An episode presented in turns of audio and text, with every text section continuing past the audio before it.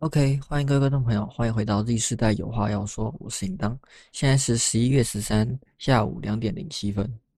Z 世代有话要说是一个大学生分享想法和访谈不同的 Podcast。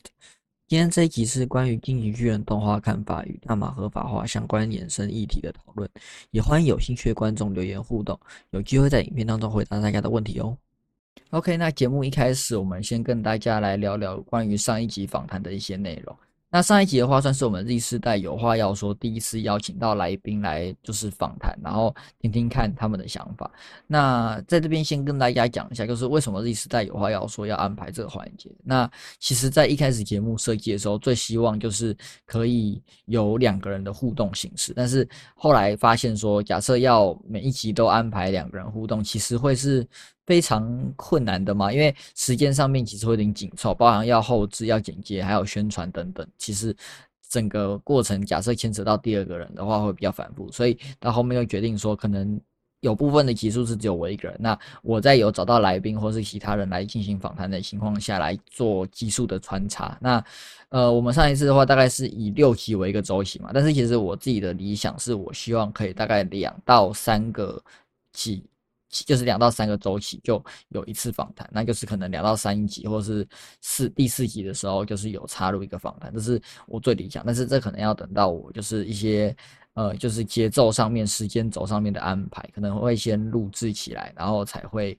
呃做这个排，就是排程的动作。那这就是喜，如果未来大家喜欢，就是像上一集一样的访谈的话，可以在底下留言跟我讲。那。呃，也跟就是大家讲一下，就是呃上一集最多人提到的问题是，呃为什么关于就是可能我在第五集的时候的预告提到说关于就是可能是关于红牌重机骑士的一个故事，呃可能这部分的重点稍微少一些。那其实这个是算是我影响到我的安排啦，就是呃。我当初在进行仿纲的设计的时候，因为通常我们每一集在录制的时候，我都会有一集大概一页的 A4，我大概控制在一页，因为一页的时间大概就是差不多在二十分钟到三十分钟。那当然访谈上一集比较长一点，大概会有四十分钟，那内容就会又更多，因为毕竟呃等于是来往的部分的话会再增加一点时间，大家也可以这样想象。那呃这部分其实。我算是可能给大家过高的期待，就是我针对这个部分，可能只是我访谈中的一个环节，应该是算大家听完以后，应该算是在最后的部分才有提到这个部分，但是我却可能拉到前一集以这个为主题来去打，那让大家产生一些比较。诶，就是可能有点可惜吧，就是就是有点觉得听不够的感觉。我听到大家的了解是这样，那这部分话也要跟大家抱歉，就是可能这部分我未来在宣传上面可能要再多做留意，不要用这么激进的方式来去做宣传。但是假设说这个主题未来大家有兴趣的话，那我也可以再安排一起，就是再请他。就是关讲解关于它终极，那大家最想要听到的，我目前知道的大概是如何购买的，然后就是有什么能力下购买，然后购买后有哪些事要注意，大概是。呃，我听到大家就是给我的 feedback 大概是这一些。那未来有机会的话，会再就是安排给大家这个样子。那这个大概就是对这个问题的回答了。那我在安排的时候，其实大概二十到三十分钟，我主要都是安排环岛这件事情。那为什么要安排环岛这件事情？是我认为其实大学生有很多事情。可以做，那只是说大家可能都没有去实践这件事情，我觉得是比较稍微可惜一点点。如果你认为有一件事情是你觉得你真的真的很想要做的，那其实我还是认为说我们现在这个身处于大学这个时间，其实是非常适合让你去做任何你想做的事情，在不影响你正常生活的情况下，那也算是鼓励大家就是多多努力去算往自己的梦想迈进吧，因为。毕竟上一集的访谈也有提到，就是关于他的一些历程。那如果没有听过的观众的话，也可以到上一集去听听看。我认为真的是对大家的帮助应该是蛮大。不管你是现在正是大学生，或是你现在已经脱离大学生，我觉得你都可以听听看。就是他用他的方式，然后来去达成了一个就算一个小目标。也许这个不是算他的大目标了，因为他自己在发布后也有讲说，这其实不算是一个非常大的诶难度。他自己认为，那但我认为，其实对很多人这件事情并没有那么好达成。那我希望透过这个节目来去分享给大家这个部分，这大概就是我在针对上一期访纲的重点的部分跟大家稍微讲。那我也会改进一些我可能这次没有做好的地方。那再来的话就是呃，我们就是来讲讲看一下，就是关于今天这一集的主题。OK，那今天主题的话就是要来讲讲关于《进击巨人》结尾的一些想法跟故事。那呃，关于《进击巨人》这部作品的话，它大概是从二零零九年连载到二零二一年。那这部动画一开始的话，就是在讲关于男主角爱莲居住在呃城墙内，然后他的妈妈被巨人就是巨人入侵了，那就是把城墙打破，然后入侵了他们居住的地方，然后他决定要。到海外调查，然后之后发生的一些故事。那到最后，他接触到一些关于这个世界上的一些起源以后呢，他就觉得说要把呃这世界上面都有点类似碾平，然后或者是让墙内跟墙外的势力是对等的，然后而做出来的一一一一类的一呃就是不是一类事情，就是的一些事情。那到最后。在动画的结尾，其实有提到，当今天就算有一个人把这世界上面都，呃，算是他们是用踏平的方式把人把八成的人都踩死，然后剩下两成的人，然后继续建构这个世界，呃，到这边为止，到未来以后呢，其实人类最后还是毁灭了自己。那这是作者的一些想法跟感受了。然后到最后，就是当人类又毁灭以后，然后又有新的人出来，大概就是这整部动画。结尾所想表达的事情。那为什么我想要来讨论这一？就是呃，其实我们这个世界上其实有很多事情是某一群人在领导着所有人类，然后这一群人认为说某些事情可能怎么做才是对人类是，就是对一般的老百姓是好的这件事情，其实我想要来做讨论。那包呃，我想从哪一件事情，就是呃，在就是我晋级巨人。完结这段期间内，刚好出现了，就是呃有网红，就是我非常喜欢的一位网红，就是九妹这一位网红，呃吸食大麻，然后被爆出来这件事情，那也引申出很多就是关于大麻合法化这一件议题的讨论。那哎，这两件事情有什么关系？就是呃今天呃《晋级巨人》这一部结尾是爱莲这位男主角认为他踏死了。全呃世界上八成的人，这世界上面巨人之力也会因为他死去以后消失，然后这世界上面就会和平。然后他认为这件事情的始祖也认为这件事情是对的。呃，这件事情到底从这个观点看，他们认为这样子，他们的出发点是好的，可是他们这样做到底是不是对的？那跟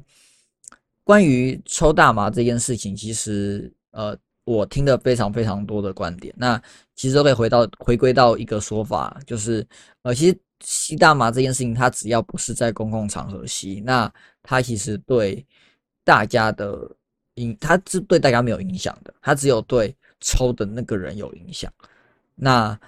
这件事情到底我们去限制它，到底是不是对的？但是其实。反过来说，假设是以客观角度来讲，难道抽大麻的人真的就会乖乖的不在公共场合抽，然后不会出来影响他人吗？我们其实也可以举出反例，就是关于假设你吸烟，真的大家都是乖乖在吸烟区吸吗？难道就没有人在呃路上吸吗？甚至还有人会乱丢烟蒂？那还有包含开酒呃喝酒的，开酒我要讲开车，喝酒的人呢，他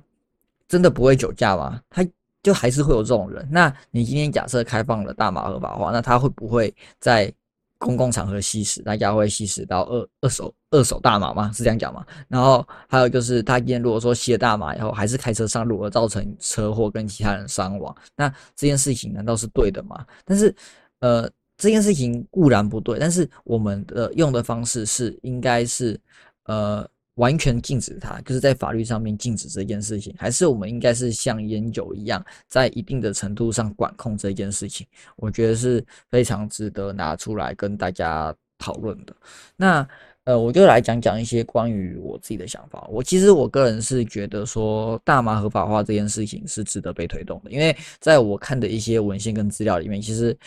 呃，大麻要合法化，其实呃所所所谓带来就是大家呃他们最常提到的大概是经济效益，就是台湾的农业是不是可以用台湾农业上面的一些优势，然后来去就是出口或者是生产大麻，还有就是关于说呃如果说我们像烟酒一样禁止，比如说十八岁或二十岁以下使用这个东西，那是不是就能够，诶，该怎么讲？就是让大部分的，就是不要说是一些特殊例外，就是大部分人在呃理解这个东西的危险性，那让让他们在年轻的时候不懂的时候去知道说这个东西其实呃对你是有影响的这件事情来去做一个防堵。那但我们也可以举出反例嘛，就是呃。难道未成年吸烟这件事情在这社社会上，因为烟是合法的就不存在吗？其实也是一个很大的问号。那关于这件事情，其实我认为都是人性的问题。回归到一个最回来回归到动画，那难道说今天爱人假设呃不踏平对面，让对面呃就是只剩两层人，让他跟可能原本城镇呃就是离岛的人的居民是对等的话，那难道？世界就会变得比较不一样嘛？其实也不完全，因为其实这世界上面其实就是有少数人来去把持大多数人的一些决定权，这点我觉得是大家不可否认的。那包含就是呃，之前社会讨论过很多问题，就是包含呃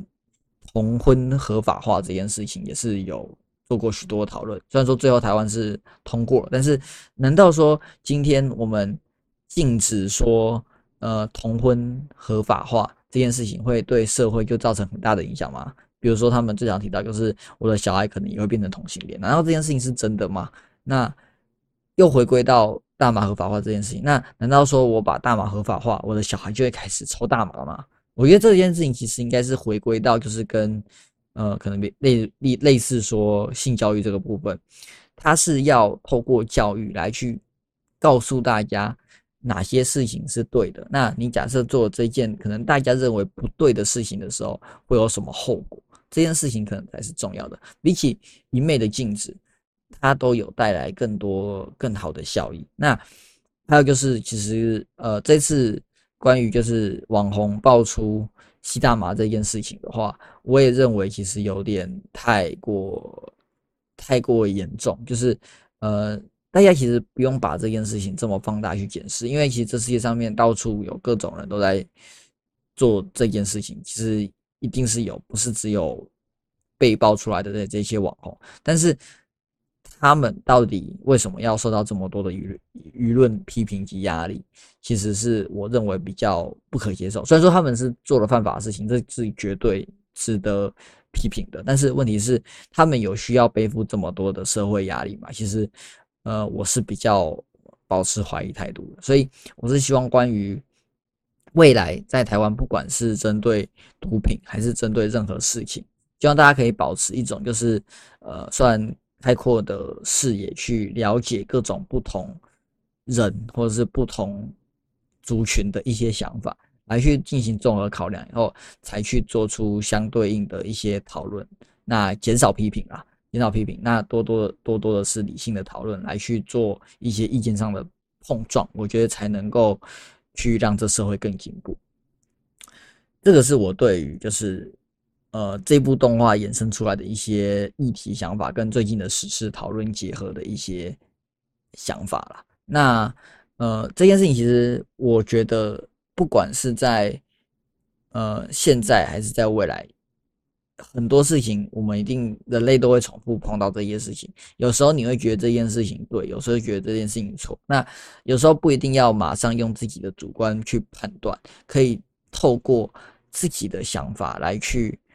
跟别人的想法去做结合，以后才能够有呃更多的一些可能，也许有新的想法，也许他会改变你的想法，也许你会改变他的想法。那这社会上面才会变得越来越客观。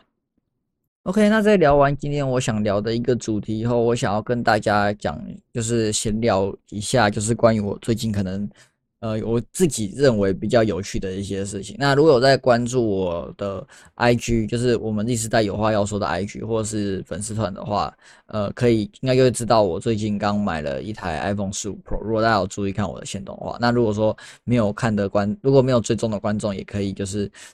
可以现在或是等一下节目的时结束的时候去追踪一下我的 IG，那里面的话都会 PO 一些可能我最近认为蛮有趣的一些事情到上面分享给大家。那我就是买了一台 iPhone 十五 Pro，那呃其实手关于呃，手机这件事情，其实我个人是比较龟毛一点，因为我非常的喜欢用三 C 产品，然后也对三 C 产品算有一定的了解，所以呃，我对手机的要求其实还挺高的，包含就是它的顺畅度，然后它的效能，还有一些不管什么，因为呃，讲顺畅度，对来讲就是手机至少用起来不要说会卡顿嘛。那如果说是关于效能部分的话，因为我会玩一些游戏，我希望它不要太呃消呃就是耗电或者是一些能力不要太玩游戏比较卡，然后效果不要太差，然后荧幕它是不是用 OLED，它的颜色显示是不是漂亮的？那呃我个人是比较不 care 相机的问题啦，因为我个人认为相机呃就是能拍就好，这是在我换 iPhone 以前的一些对手机的要求。那还有包含荧幕可能要一百二十赫兹，然后。充电孔要 Type C，然后我自己非常 care 就是无线充电，就是我非常的依赖无线充电。我买的 iPhone 到现在都还没有用过 Type C 充电孔充电过任何一次，我都是直接用无线充电器来去做无线充电。大概就是我对手机的要求，其实也没有说多苛刻了，但是要完成这些事情，其实一部手机大概就是可能要好几万块这样子。对一般人可能会觉得说，哦，你为什么它只是个手机，你要？花到那么多的钱，很多人是无法理解。那我也不知道批评这些人，我也可以理解他们的想法。我曾经在小时候跟他们也有一样想法，但是我在我的生活可能百分之呃可能七八十时间，假设都会使用到手机或是电脑的时候，你就会非常 care 这件事情，因为这是你生活当中随时都会碰到的东西。那但是在我买了 iPhone 十五 Pro 以后，我个人觉得感受最深的就是，我觉得它的顺畅度变，呃，变得非常的稳定。就是，呃，它没有说到特别的滑顺或死滑，但是它的系统效能非常的稳定，它并不会偶尔卡一下，或者甚至卡一些小 bug。所以说，听说好像这一代 iOS 十七好像。这个问题很多，但是因为我是第一次使用 iOS 体系，我觉得它跟安卓体系最大的差别就是它的稳定性非常的好，然后还有一些它的呃生态系的一些系统，我觉得也是让我非常惊艳。因为我本身在买这台 iPhone 十五 Pro 前，还有一台 iPad Pro，呃是 M1 版本，就是呃大概两三年前出的一台。平板吧，那我个人其实对平板的依赖性很重要，我会拿它来做上课的笔记，拿它来玩游戏，然后拿来做一些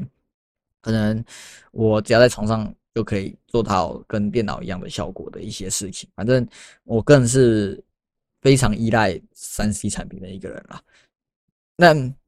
呃，让我拿到 iPhone 以后，我最惊艳的事情就是呃，它的相机非常的让我惊艳，就是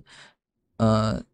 它拍照的那个画质，还有它拍照的那个效果，是让我非常惊艳的。因为像我，呃，以平常的话，可能会拿手机去拍电脑荧幕的上面的画面，那常常电脑就会出现，